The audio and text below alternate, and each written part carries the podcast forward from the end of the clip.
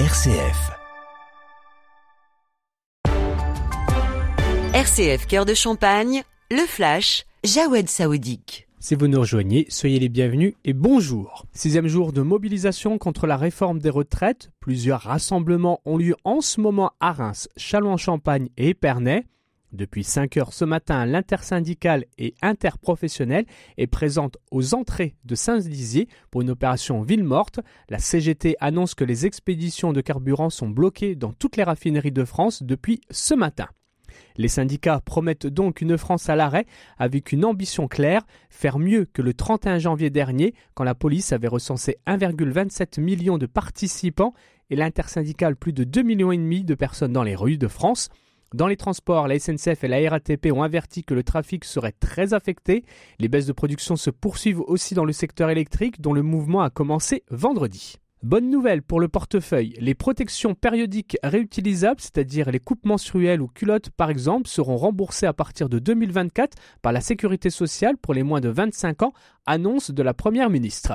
Elisabeth Borne annonce aussi la mise en place de pôles spécialisés dans les violences conjugales au sein des tribunaux pour répondre en proximité aux difficultés des femmes victimes. À l'international, le président chinois Xi Jinping condamne l'endiguement et la répression de son pays par les Occidentaux et notamment par les États-Unis. Le gouvernement britannique présente aujourd'hui un projet de loi déjà critiqué par les organisations de défense des droits humains censé lutter contre l'immigration illégale qui prévoit d'interdire à ceux qui arrivent par la Manche de demander l'asile au Royaume-Uni. Demain, ce sera la journée des droits des femmes. Le chef de l'ONU a estimé aujourd'hui que ces droits étaient maltraités, menacés, violés à travers le monde et que le progrès effectué depuis des décennies disparaissait sous nos yeux.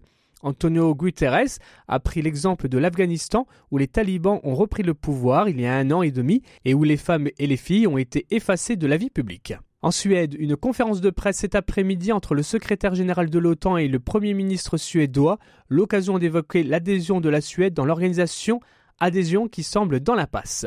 Et en sport, suite du championnat de Pro B avec le Champagne Basket qui affrontera ce soir Saint-Vallière sur son parquet, coup d'envoi à 20h. Fin de ce flash, toute l'actualité à retrouver sur rcf.fr et sur les réseaux sociaux, le développement de toute votre actualité régionale, ce soir à 18h dans le 18-19 en Champagne, présenté par Jean-Pierre Benoît. Tout de suite, les invités de la rédaction avec Laure de la Judie.